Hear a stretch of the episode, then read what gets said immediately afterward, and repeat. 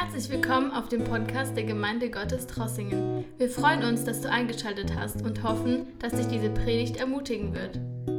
Wir möchten jetzt einiges in Gottes Wort betrachten und danach werden wir noch Zeit haben im Gebet, Gemeinschaft mit dem Herrn und auch miteinander, auch in Fürbitte. Und ähm, immer wieder in letzter Zeit habe ich ähm, über eine Sache geredet, die mich jetzt auch äh, in letzter Zeit begleitet hat und zwar eine gesunde Gemeinde. Ich denke, es ist ein ganz wichtiges Thema für jeder einzelne von uns. Äh, überhaupt für Gemeinden heutzutage eine gesunde Gemeinde. Wie ist eine gesunde Gemeinde? Wie sieht aus eine gesunde Gemeinde? Und wir haben einiges betrachtet aus Epheser Kapitel 4, was zu einer gesunden Gemeinde dazu gehört. Und wir haben danach auch über gesunde Ernährung gesprochen. Ernährung ganz wichtig, aber geistliche Ernährung. Wir haben auch über gesunde Werte gesprochen, was äh, Petrus erwähnt in 1. Petrus Kapitel 4. Und heute möchte ich noch eine Sache erwähnen, heute Abend, und ähm, etwas ansprechen, was ganz, ganz wichtig ist für eine gesunde Gemeinde natürlich, und zwar gesunde Beziehungen. Eine gesunde Gemeinde sind gesunde Beziehungen miteinander ganz, ganz wichtig. Eigentlich im Christentum, wenn wir so ein Christentum anschauen, geht es um Beziehungen. Es geht in erster Linie um die wichtigste Beziehung überhaupt und wenn diese Beziehung stimmt, dann werden all die anderen Beziehungen stimmen wenn diese Beziehung nicht stimmt, dann werden die anderen Beziehungen nicht stimmen, und zwar unsere Beziehung mit Gott. Das Allerwichtigste überhaupt und die Beziehung, für den, für den ein großer Preis bezahlt wurde, damit diese Beziehung möglich ist. Jesus ist dazu gestorben, ist dafür gestorben, damit wir diese Beziehung mit Gott haben können, haben dürfen. Und wenn diese Beziehung mit dem Herrn stimmt, aus dieser Beziehung mit dem Herrn, aus einer gesunden Beziehung mit Gott, fließen dann irgendwie auch die anderen Beziehungen dann auch miteinander. Wir wissen ganz am Anfang, ziemlich am Anfang, die Beziehungen wurden zerstört. 1. Mose Kapitel 3 durch die Sünde. Als die Sünde hineinkam, wurden die Beziehungen zerstört. Erstmal die Beziehung mit Gott wurde zerstört. 1. Mose Kapitel 3. Nachdem Adam und Eva sündigen, die verstecken sich vor Gott, die suchen nicht mehr diese Gemeinschaft, und jeder von uns kennt es aus seinem persönlichen Leben, wenn etwas nicht stimmt in unserem Leben, wenn wir gesündigt haben, wir rennen vielleicht nicht sofort zum Gebet, wir suchen nicht unbedingt gleich Gottes Gegenwart in unserer menschlichen Natur, sondern wir gehen auf eine gewisse geistliche Distanz vor Gott, bis Gott uns vielleicht wieder ruft, bis Gott uns sich wieder um uns kümmert. Adam und Eva, die verstecken sich vor Gott und die suchen nicht mehr diese Gemeinschaft. Eigentlich diese Gemeinschaft mit Gott war ihre Erfüllung. Jeden Tag war Gott da, jeden Morgen war Gott da. Er kam da zu Adam und Eva. Die haben eine wunderbare Gemeinschaft gehabt, bis eines Tages. Eines Tages, Gott ist da, Adam und Eva sind nicht da, die verstecken sich. Die verstecken sich, weil die gesündigt haben und ähm, diese Sünde hat diese Beziehung zerstört. Aber wir merken auch die Beziehung zwischeneinander, Adam und Eva, die fangen an, sich gegenseitig zu beschuldigen als Gott Adam fragt, Mensch, wo bist du? Und Adam hat sich versteckt. Und Adam sagt, ja, ich habe mich vor dir versteckt, ich habe Angst gehabt. Und Gott fragt ihn, hast du aus diesem Baum gegessen, von dem ich dir gesagt habe, sollst du nicht essen? Und was, was sagt Adam? Und hier kommt seine, es ist das erste Mal, dieses Spiel fängt an, ein, ein Schuldiger zu finden. Alle sind schuldig, nur wir nicht. Und Adam sagt, die Frau, die du mir gegeben hast. Du hast mir doch gegeben, diese Frau. Die Frau, die du mir gegeben hast, sie hat mich dazu gebracht, von diesem Baum zu essen, obwohl das war absolut seine, seine Verantwortung, ja, seine persönliche Verantwortung. Aber Adam, er, schiebt den Schuld auf Eva. Und hier kommt diese, äh, diese, diese Sünde auch in diese Beziehung miteinander. Aber es gibt gute Nachrichten. Und zwar in Jesus Christus können diese Beziehungen wiederhergestellt werden. In Jesus Christus können wir wieder gesunde Beziehungen haben. Erstmal mit dem Herrn, aber auch miteinander. Wir leben in einer Welt mit kaputten Beziehungen. Wir leben in einer Welt, wo wir als Gemeinde berufen sind, einen Unterschied zu machen. Und ein Bereich, wo wir einen, einen starken Unterschied machen können, ist genau in dieser Bereich von den Beziehungen miteinander. Also eine gesunde Gemeinde durch gesunde Beziehungen. Und was gehört zu gesunden Beziehungen? Da könnten wir wieder in mehrere Richtungen gehen. Uh, ursprünglich habe ich gedacht, heute Abend über Vergebung zu sprechen, aber doch ähm, habe ich mich entschlossen, über was anderes zu sprechen, was auch zu gesunden Beziehungen gehört, und zwar die Liebe. Die Liebe. Ähm, gesunde Beziehungen sind nicht möglich ohne Liebe. Und ich möchte einen Text lesen, ich möchte euch einladen, die Bibel zu öffnen. Wir werden durch diesen Text gehen. Ähm, es ist wirklich ein Text mit sehr vielen Sachen, ein komplexer Text. Ich werde einige Sachen nur erwähnen, aber äh, dieser Text befindet sich in Römer Kapitel 12. Römer Kapitel 12. Und bevor wir diesen Text lesen, ganz kurz, wir sind schon irgendwie, vielleicht aus manchen Briefen von Paulus, wir sind schon gewöhnt mit dieser Art und Weise, wie Paulus seine Briefe strukturiert. Wissen, zum Beispiel Epheserbrief, haben wir auch das gleiche, Römerbrief, wir haben auch das gleiche.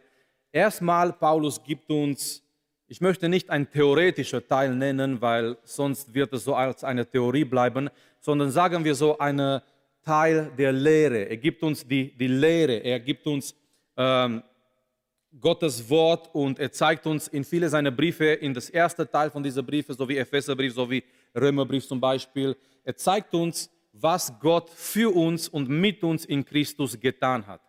Römerbrief, sehr, sehr tiefer, sehr komplexer Brief, äh, möchten wir empfehlen, möchten wir jeden aufs Herz legen, diesen Brief wirklich gründlich, tief zu lesen. Und Paulus nimmt sich Zeit und angefangen in Kapitel 1 und bis Kapitel 11, er gibt uns diesen Teil des Briefes mit sehr vielen sehr viele Lehre, sehr viel äh, Gottes Wort. Er erklärt uns, dass wir alle Sünder waren. Er erklärt uns, wie wir diese Gerechtigkeit Gottes empfangen, aber allein durch Glauben, durch die Glauben in Jesus Christus. Danach zeigt uns, was geschieht, wenn wir diese Gerechtigkeit haben, wenn wir diese Gerechtigkeit empfangen. Er zeigt uns, was und wer wir sind in Christus. Aber was schön ist bei Paulus, er bleibt nicht hier stehen in seinen Briefe, sondern er geht weiter und er gibt uns ein praktisches Teil. Amen. Und das ist ganz schön. Was bedeutet dieser praktische Style? Dieser praktische Style bedeutet, was oder wie können wir Römer 1 bis 11 oder Epheser 1 bis 4, wie können wir diese Wahrheiten in dem Alltag anwenden? Ja, diese Wahrheiten, die sind wunderbar, die hören sich gut an, wenn wir die lesen, die hören sich gut an, wenn wir in die Gemeinde kommen und wir hören eine Predigt, wir hören eine Bibelstunde. Aber was geschieht Montag, morgen, was geschieht, wenn ich in der Schule bin, wie kann ich diese Wahrheiten nehmen und wie kann ich diese Sachen anwenden in meinen Alltag, in meine Familie, bei meinem Arbeitsplatz, egal in welchem Bereich ich bin. Und Paulus gibt uns immer diese praktischen Teile seiner Briefe, wo er uns einfach zeigt, wie diese, diese, diese anderen Teile von, von der Lehre her, wie sich anwenden in unser Leben. Und genauso ist auch Römerbrief strukturiert, 1 bis 11, Natürlich gibt es auch dazwischen immer wieder praktische Aspekte, aber besonders 1 bis 11 ergibt uns diese tiefe Lehre über die Gnade Gottes und dann fängt er an mit diesem ganz praktischen Teil. Und wir kennen Römer Kapitel 12, Vers 1. Er sagt hier, ich ermahne euch nun, ihr Brüder, angesichts der Barmherzigkeit Gottes. Welche Barmherzigkeit Gottes? Alles, was er gezeigt hat in Kapitel 1 bis 11. Was er macht in Kapitel 1 bis 11, er zeigt uns, in einem wunderschönen großen Bild die Barmherzigkeit Gottes. Es fängt damit an, dass die ganze Welt schuldig und sündig ist vor Gott. Es fängt damit an, dass kein Unterschied gibt zwischen Grieche und Jude. Es fängt damit an, dass alle gesündigt haben. Aber es geht weiter mit Jesus Christus, der gekommen ist und er ist für alle gestorben und alle können durch Glauben diese Gerechtigkeit Gottes empfangen. Und dann geht es weiter in den nächsten Kapitel er zeigt, wer wir sind in Christus. Die Sünde herrscht nicht mehr über uns, sondern wir leben, wir sind frei in Jesus Christus. Da kommt dieser wunderschöne Kapitel 8. Wir sind Kinder Gottes, der Geist Gottes wohnt in uns, wir sind geleitet durch Gottes Geist und so geht es auch weiter. Wunderbare Sache, die er schreibt. Und das ist alles, was er uns hier zeigt, die Barmherzigkeit Gottes. Was ist unsere Antwort an die Barmherzigkeit Gottes? Und wir könnten vielleicht sagen, ja, Lobpreis, Dankbarkeit sind gute Antworten, aber Paulus geht hier ein bisschen tiefer. Paulus sagt, unsere, unsere beste Antwort an die Barmherzigkeit Gottes ist unsere Hingabe. Amen. So, wir geben nicht nur ein Lied, wir geben nicht nur ein Gebet, wir geben uns hin. Wir geben uns hin. Und er sagt genau das hier in Vers 1. Ich ermahne euch nun, ihr Brüder, angesichts der Barmherzigkeit Gottes, dass ihr eure Leiber darbringt als ein lebendiges, heiliges, Gott wohlgefälliges Opfer. Das sei euer vernünftiger Gottesdienst. So, das ist Gottesdienst.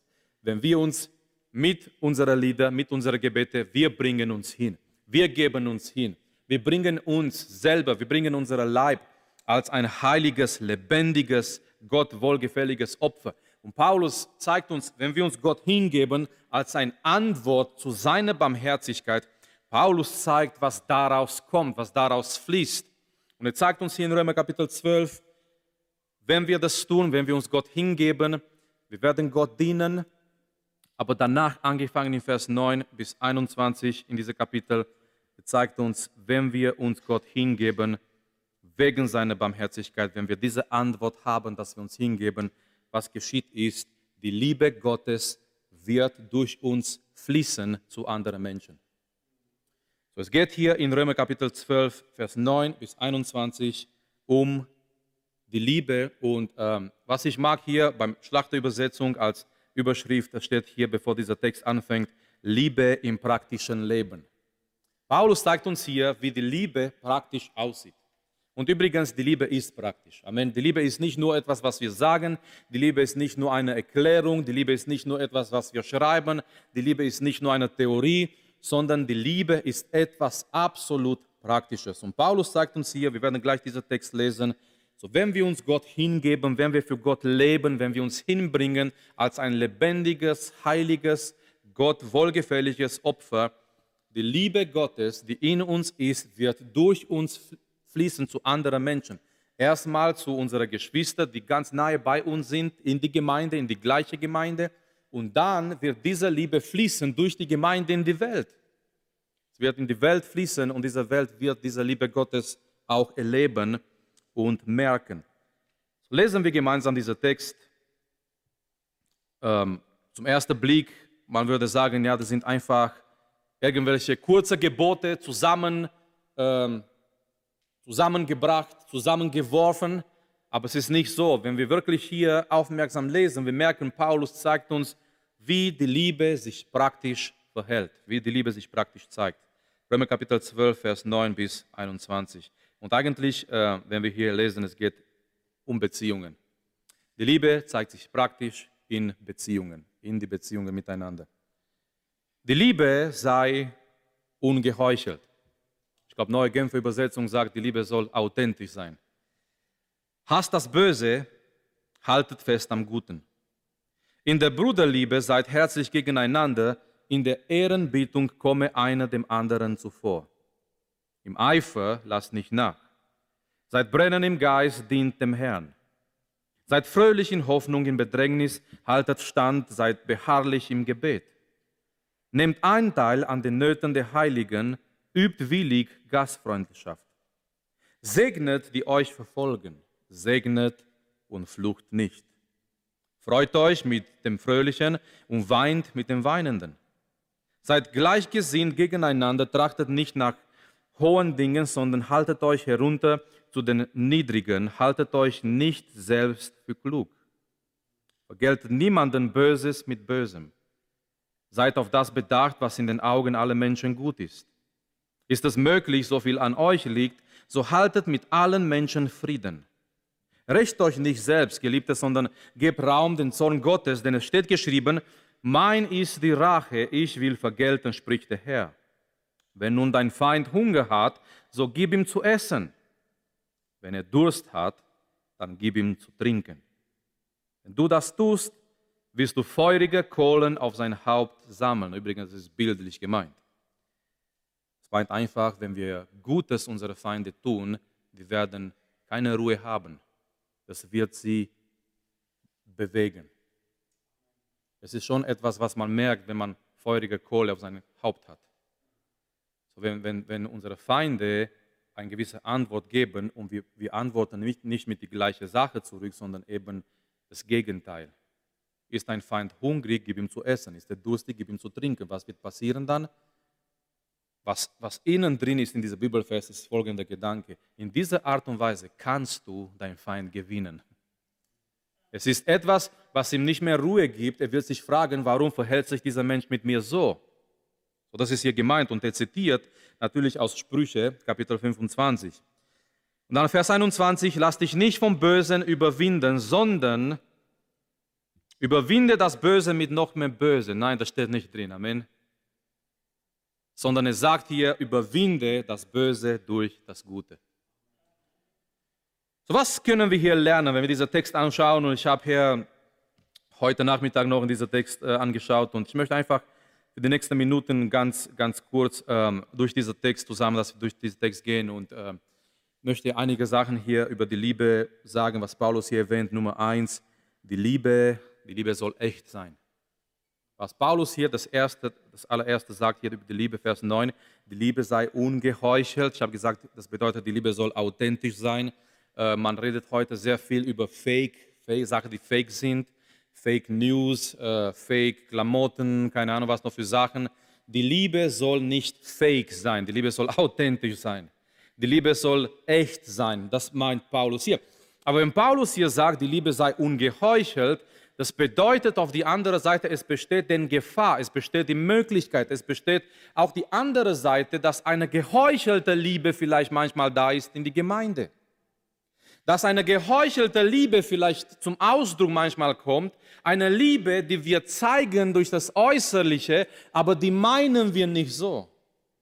Weil das Wort, was Paulus hier gebraucht für ungeheuchelt, das kommt eigentlich von dieser Szene von, von Theater. Es geht um einen Schauspieler, der eine Maske hat. Wir wissen früher zum Beispiel in der damaligen Zeit bei den Griechen, es gab keine Special Effects.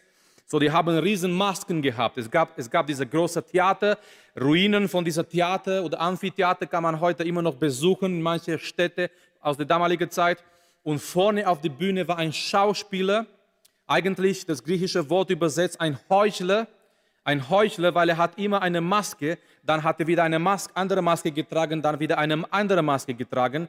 Und der Punkt ist, er hat immer etwas gezeigt, was er aber nicht, nicht in echt war. In echt war ein Schauspieler mit einer Maske. So, wenn Paulus hier sagt, die Liebe sei ungeheuchelt, er meint damit, wir sollen keine falsche Maske tragen, Das passt ganz gut in diese Zeit mit so vielen Masken.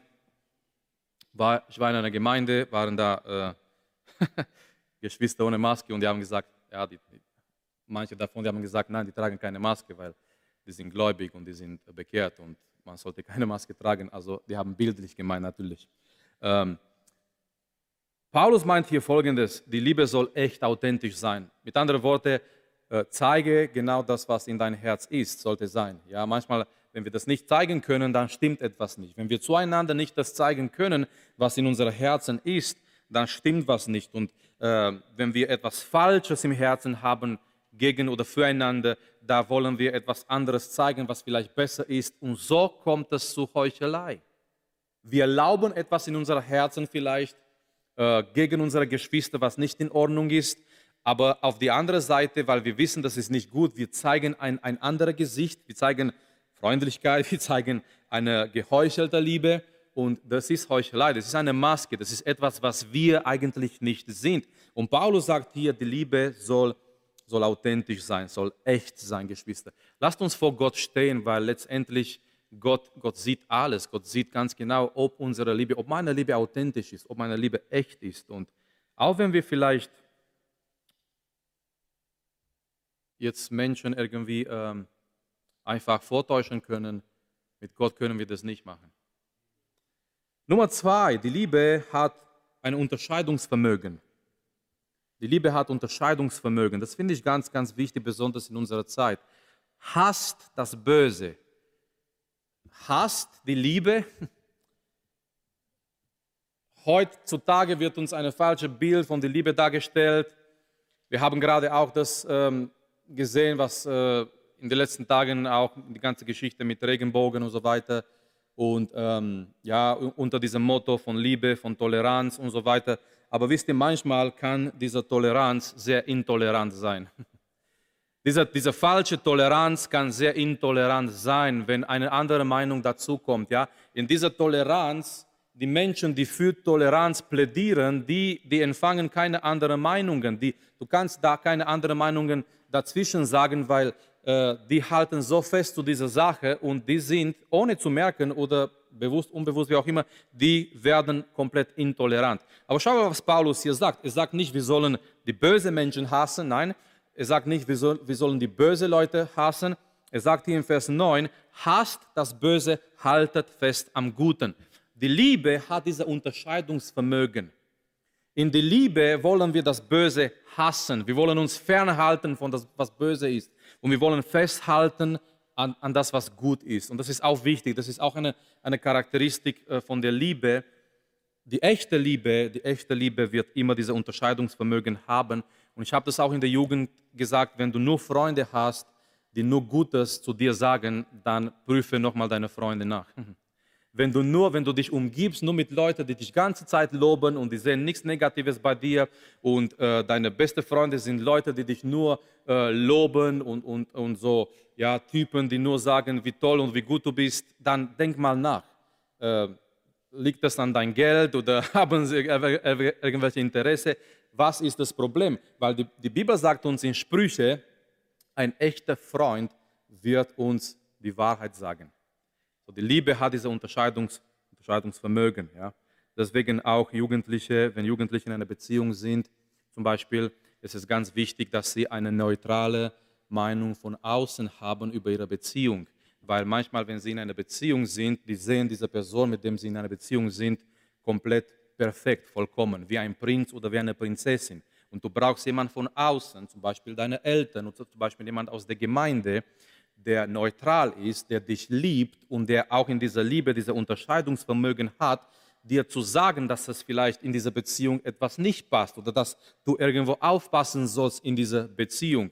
Und das sehen wir auch immer wieder in der Bibel. Ähm, so, die Bibel hat dieses Unterscheidungsvermögen. Dann Nummer drei, die Bibel zeigt oder hat Respekt. Amen. Ich glaube, das ist ganz wichtig, weil ähm, gerade ähm, gerade viele, viele Lehrer zum Beispiel, viele Lehrkräfte reden auch darüber, dass die Jugendlichen heutzutage, das, und ich will es nicht alles auf die Jugendlichen schieben, aber man redet davon, dass, dass dieser Respekt von früher heute nicht mehr da ist. Ähm, wir haben mal so ähm, eine, eine Gruppe mit äh, Leuten, die, mit denen ich im Gymnasium war vor 20 Jahren, könnt ihr euch vorstellen, 20 Jahre ähm, vor 20 Jahren im Gymnasium und äh, jemand hat so eine WhatsApp-Gruppe erstellt mit den Leuten. Wir sind jetzt über 20 Jahre, äh, nachdem wir uns, also wir haben uns nicht gesehen mit diesen Leuten und es gab auch so einen Zoom-Treff und mit der Klassenlehrerin von damals. Und das ging auch viel in der Richtung in diesem Gespräch, wie die Generationen sind äh, anders wie, wie früher, wie damals. Und dieser Respekt fällt einfach. Ich kann mich erinnern, als der Lehrer in die Klasse gekommen ist, wir sind aufgestanden und wir waren alle ruhig. Wir haben Respekt gehabt vor dieser Person. Natürlich, klar, so wie jeder, jedes Kind vielleicht hinter dem Rücken waren wir nicht so respektvoll immer und so weiter. Wir waren nicht perfekt und so weiter. Aber es war doch, dieser Respekt war doch immer wieder da. Und ähm, es wird viel gesagt heutzutage in der Welt, dass dieser, dieser Respekt fällt. Und Paulus sagt uns hier in dieser Text, die Liebe zeigt Respekt zueinander. Und das lesen wir zum Beispiel in Vers 10. Er sagt hier, in der Bruderliebe seid herzlich gegeneinander, in der Ehrenbietung. In der Ehrenbietung. Das Wort, ein modernes Wort hier für diese Ehrenbietung ist Respekt. In der Ehrenbietung komme einer den anderen zuvor. Und es ist sehr interessant, was, wie Paulus es hier formuliert. In das Original ist, wie wenn er sagen möchte, wir sollen miteinander konkurrieren, soll wie ein Konkurrenz da sein. Wer gibt wem mehr Respekt? Wir, wir, wir sagen ja, in der Gemeinde sollte kein Konkurrent sein und äh, ja, zwischen die Gaben und zwischen Dienern und so weiter, das ist alles in Ordnung und stimmt. Aber Paulus sagt hier, es, es soll wie eine gewisse Konkurrenz da sein in der Gemeinde. Wer liebt den anderen mehr oder wer zeigt dem anderen mehr Respekt? In der Ehrenbietung, in Respekt komme einer dem anderen zuvor. Respekt, wie wir miteinander reden, Respekt, wie wir uns grüßen dass wir uns überhaupt grüßen. Amen. Das ist auch wichtig. Respekt, was wir miteinander reden, wie wir miteinander reden. Respekt, ähm, wie wir, miteinander umgehen. Der Umgang miteinander. Und das ist natürlich nicht nur in eine Richtung. Ich, ich bin total dafür. Respekt erstmal für die älteren Geschwister. Aber Paulus sagt hier, das ist äh, etwas, was in beide Richtungen geschehen soll, in beide Richtungen passieren soll.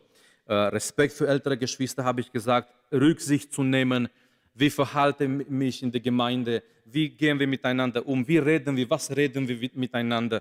Ähm, es soll nicht so dieser Gedanke sein, ach, wir sind doch Geschwister, der vergib mir. Oft habe ich manchmal so in, in, Gemeinden dieser Gedanke gehört, ja, es ist egal, was ich ihm gesagt habe. Wir sind doch Geschwister, wir sind doch Brüder, er vergib mir. Es ist wie wenn wir sagen, äh, sagen äh, äh, mit anderen Worten, ja, in der Welt passen wir schon auf, wie wir umgehen mit unserer Chef, mit unserer Kollegen. In der Gemeinde ist nicht so wichtig, weil mein Bruder ist dazu berufen, mir zu vergeben. Also egal wie, wie ich mich verhalte, er soll mir letztendlich am Ende des Tages vergeben. Aber das ist eine falsche Einstellung.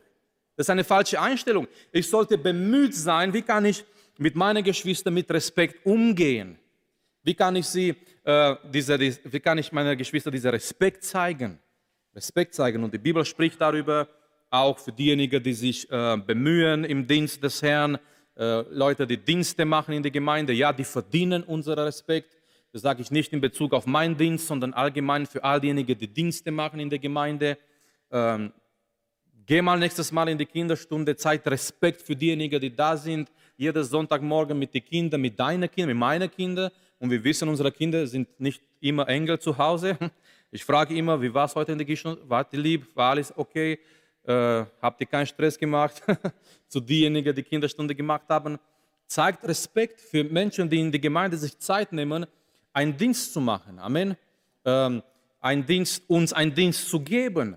Wir kommen hier und sind so viele Dienste hier und wir können all diese Dienste genießen. Aber die Bibel spricht auch darüber, die Bibel ruft uns auch hier Respekt zu zeigen. Und ich habe jetzt nur Kinderstunde erwähnt als Beispiel. All die anderen Dienste, die sollen sich nicht vernachlässigt fühlen.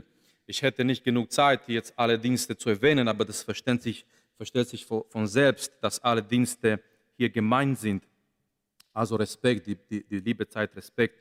Gehen wir schnell weiter. Wir sind bei Nummer 4 die, die Liebe ist eifrig. Die Liebe ist eifrig, das sagt uns hier in Vers 11.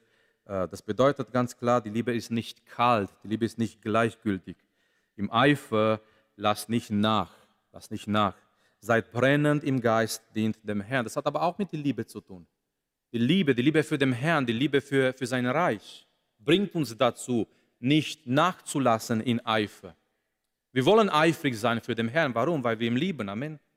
Wir wollen eifrig sein für sein Reich. Warum? Weil wir ihn lieben. Wir wollen sein Reich bauen. Und eigentlich das, das Wichtigste überhaupt und das Schönste überhaupt ist, sein Reich zu bauen und sein Reich zu erweitern.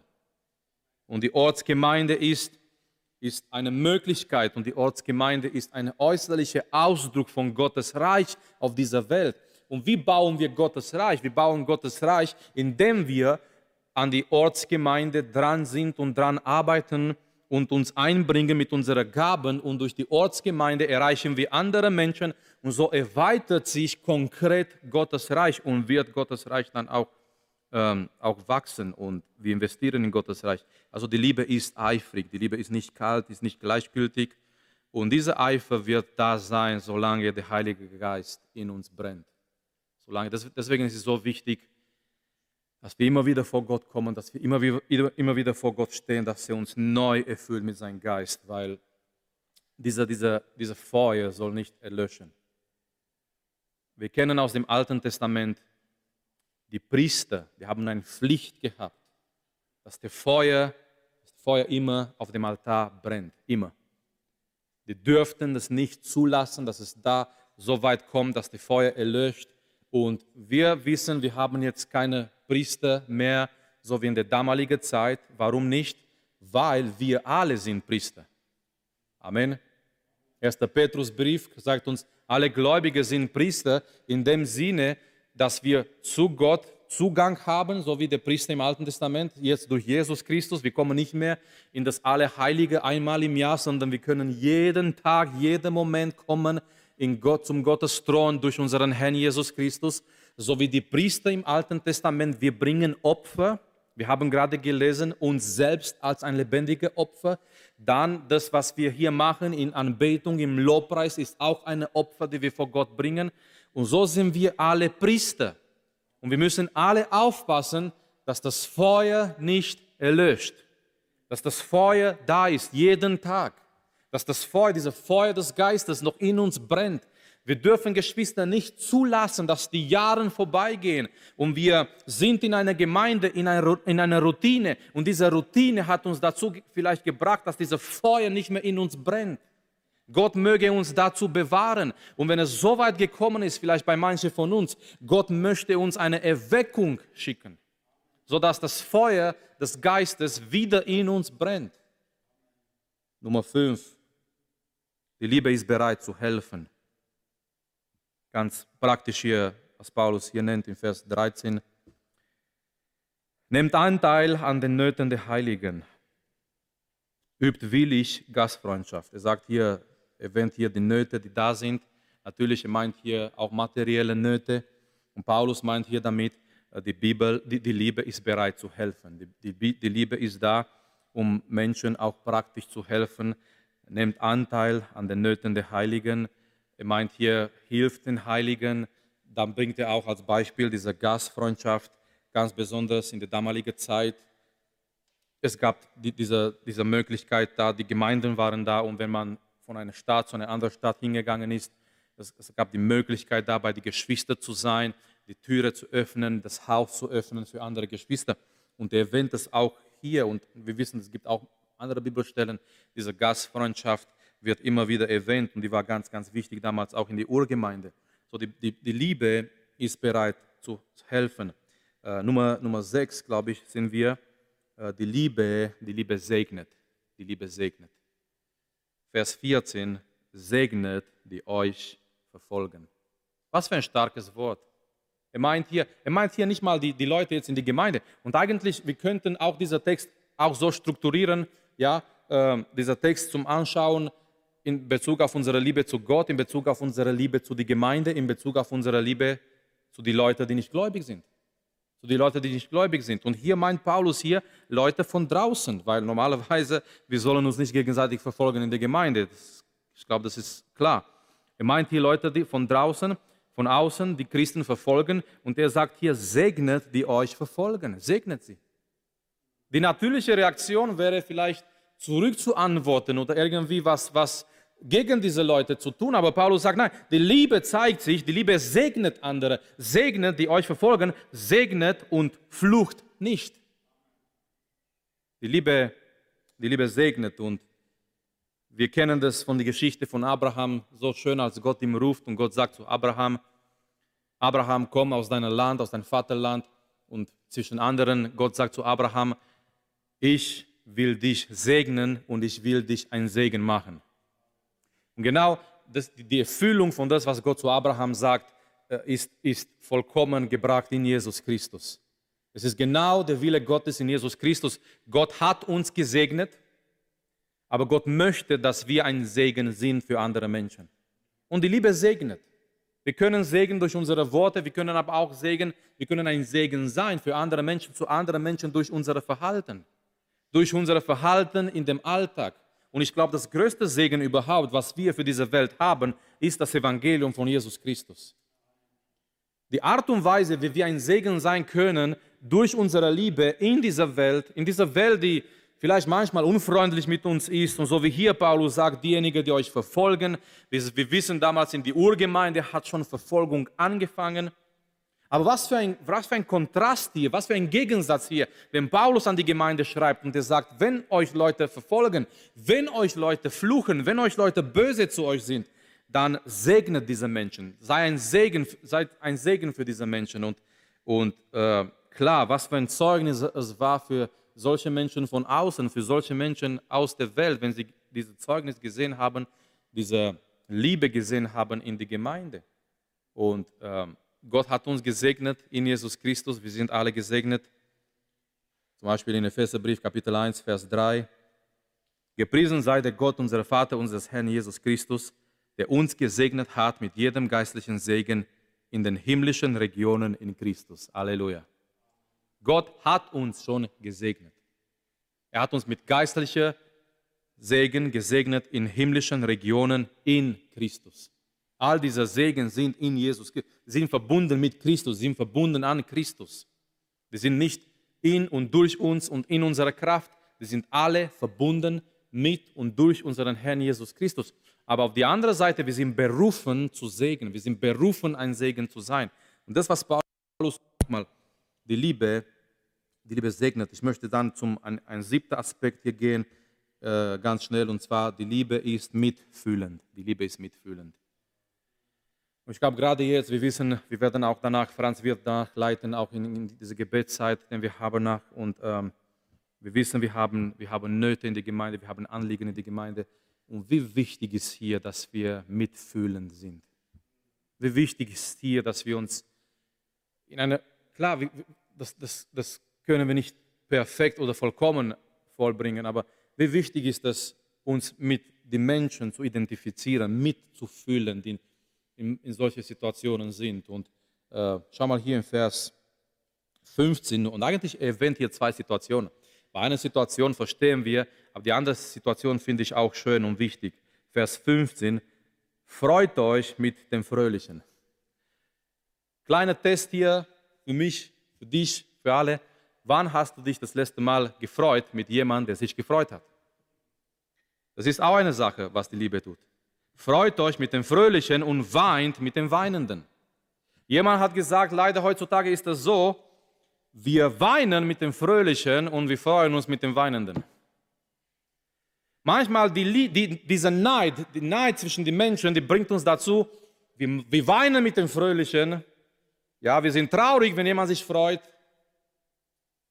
Aber Paulus sagt hier, nein, die Liebe ist mitfühlend, aber es sind zwei Situationen hier genannt. Ja, von einer Seite, das kennen wir, zum Weinen mit dem Weinenden, das bedeutet, wenn jemand, wenn jemand in Not ist, wir sind mit dem Herzen dabei. Wenn jemand weint, wir, wir weinen auch. Wenn jemand weint und traurig ist, wir fühlen mit. Auf die andere Seite, Paulus sagt aber auch, es gibt auch eine zweite Situation.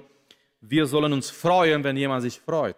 Wenn jemand gesegnet wird, wenn jemand gut geht, wenn jemand vielleicht ähm, bei der Arbeit eine Erfolg gehabt hat, dass wir uns mit dieser Person auch freuen. Amen. Dass wir nicht irgendwie neidisch sind oder so ein künstliches Lächeln weitergeben und in unser Herz was anderes denken, sondern dass wir uns auch freuen, weil letztendlich, wenn jemand gesegnet wird und wenn jemand sich freut in der Gemeinde, das ist auch ein Zeichen, dass Gott gewirkt hat. Und wir dürfen uns freuen, wenn jemand sagt, äh, diese Person ist gesund oder es sind so viele Situationen, wo Leute sich freuen können dass wir uns auch mitfreuen mit den Menschen, die sich freuen und dass wir weinen mit denjenigen, die weinen. Paulus meint hier, die Liebe ist mitfühlend. Und dann möchte ich schließen mit dieser Gedanke, ähm, die Liebe übt keine Rache. Die Liebe übt keine Rache. Was ist die Rache? Die Möglichkeit, wenn jemand dir etwas Schlechtes getan hat, es kommt die Möglichkeit, irgendwann im Leben dass du ihm das zurückzahlst. Und man redet in der Welt Sprüche wie, man trifft sich zweimal im Leben. Ja, oder dass die Rache irgendwie ja süß ist und die Rache wird kalt serviert und so weiter, das kennt ihr alle. Und man, man neigt dazu, irgendwie das so vorzustellen, wenn jemand dir Böses getan hat, halte durch, Irgendwann kommt eine Situation, dann kannst du dieser Person zurückzahlen. Dann kannst du ihm zeigen, dann kannst du genau das Gleiche, ihm das, genau das Gleiche tun und dann wirst du dich gut besser fühlen. Und die Bibel sagt, nein, wirst du dich nicht besser fühlen. Die Bibel sagt, die Liebe übt keine Rache, sondern die Liebe überlässt das dem Herrn. Die Liebe überlässt das in die Hände Gottes. Und wir haben Beispiele wie Josef, der keine Rache geübt hat. Wir haben Beispiele wie David, der zweimal die Möglichkeit hat, gehabt hat, Saul zu töten. Aber er hat gesagt, nein, ich werde das nicht tun. Ich werde nichts tun gegen der Gesalbte des Herrn, sondern ich werde die Sachen in die Hände Gottes lassen. Gott soll sich darum kümmern. Ich werde Saul gegen Saul nichts tun. Und, und Paulus sagt hier, und ich möchte äh, lesen und danach wird Lilian kommen, wir werden ein, ein Lied äh, singen zusammen und dann werden wir gemeinsam in diese Zeit des Gebets gehen. Das fängt schon an in Vers 17. Vergeltet niemanden Böses mit Bösem. Seid auf das beacht, was in den Augen aller Menschen gut ist. Ist es möglich, so viel an euch liegt, so haltet mit allen Menschen Frieden. Rächt euch nicht selbst, Geliebte, sondern gebt Raum den Zorn Gottes.